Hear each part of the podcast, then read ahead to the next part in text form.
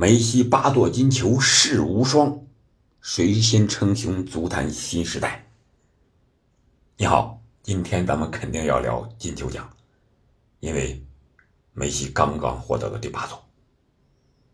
那我今天重点聊的呢，除了梅西之外，还要聊一聊下一个是谁。今天主要分两个部分嘛，第一，梅西的第八座金球奖有没有争议？第二。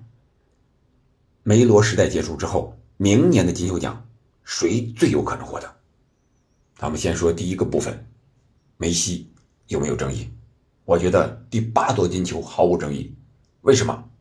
一个是票数在那儿呢，对吧？中国区的投票的，呃，骆明先生也说了，他为什么选梅西，把梅西放在第一位。我觉得大家可以看一看，无论是数据，还是联赛，还是世界杯上的表现。这都是球王级别的，乃至世界杯结束之后到美职联，啊，率领迈阿密国际啊获得的这些史无前例的冠军，都足以说明梅西的表现是无可争议的。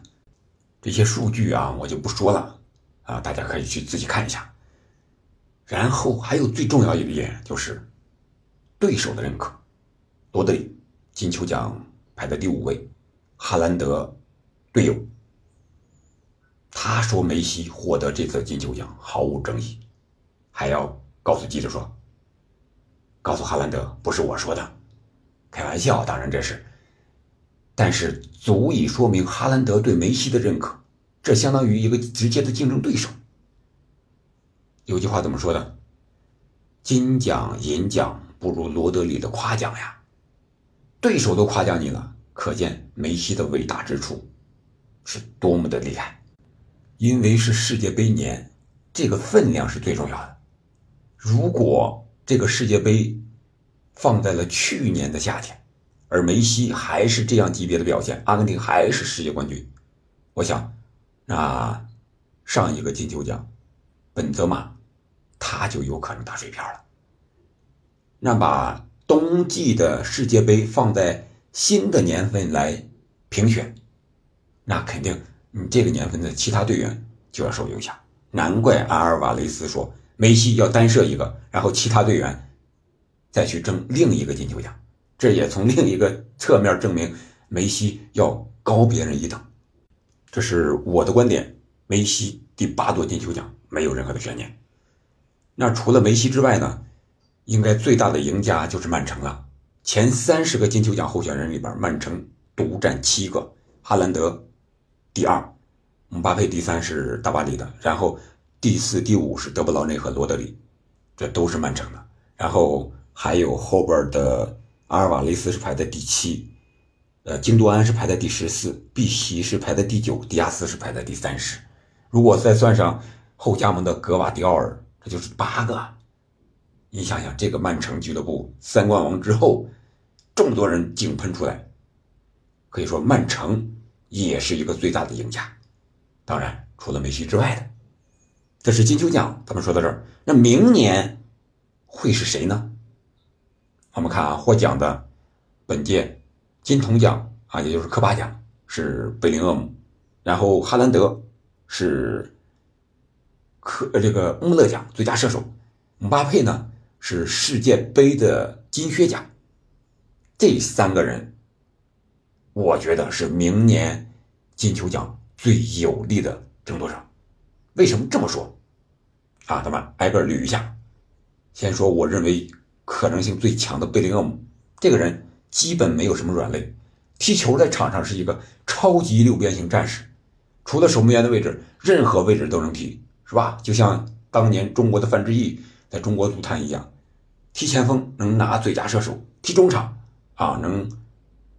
得到这个 N 次的这种传球助攻，踢后卫谁也过不了他，这就是他的厉害之处。而且无论是国家队和俱乐部，那都是顶级的。现在英格兰国家队有多强？欧洲杯上上一届是亚军，本届我认为是最大热门。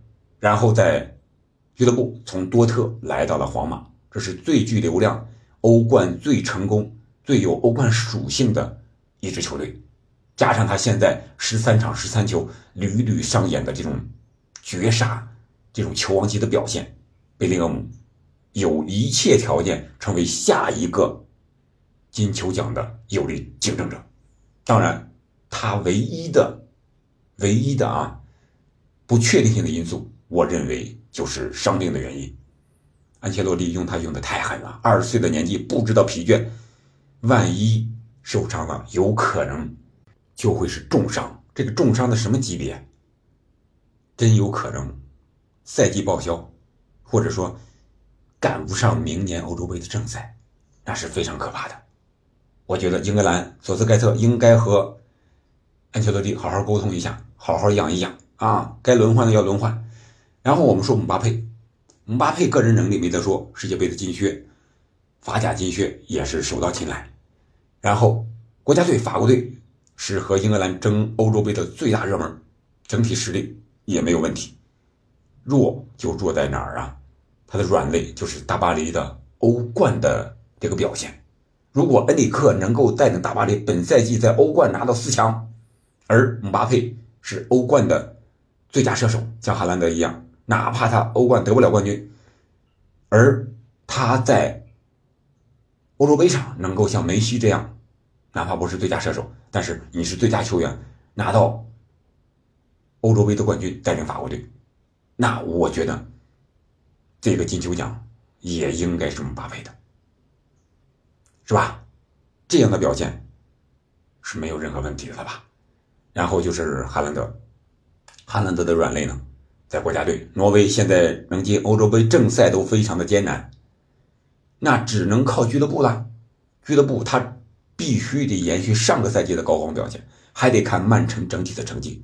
如果继续三冠王、英超、欧冠，再加上一个什么世俱杯呀、足总杯的啊三冠王，而且你哈兰德还要有比上个赛季在欧冠，特别是最后几轮淘汰赛的时候更亮眼的表现，多拿出一些关键的数据，比如说绝杀呀之类的这种东西，才可能更有说服力，你的国家队的这种劣势才能被弥补。但是我们现在看。哈兰德的数据有所下降，但是这不是说哈兰德的能力降低了，而是他成名之后，别人对他的看防更加严密了，他进球更难了。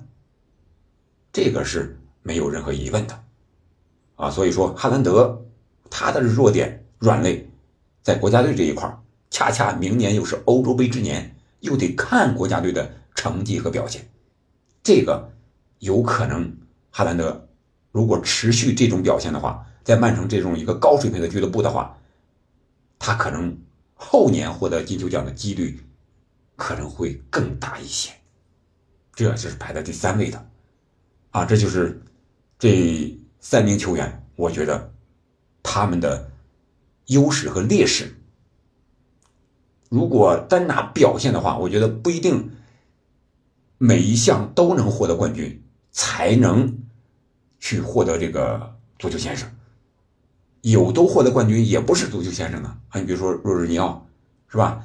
呃，二零二一年获得了这个欧洲杯和有欧冠，随着切尔西和意大利啊，但是他的个人表现呢，只能说是一个主力，呃，不是核心，而且个人数据上也不是特别的亮眼。他虽然获得了欧洲的最佳球员，但是在世界足球先生评选中还是败给了梅西。你贝林厄姆也好，姆巴佩也好，哈兰德也好。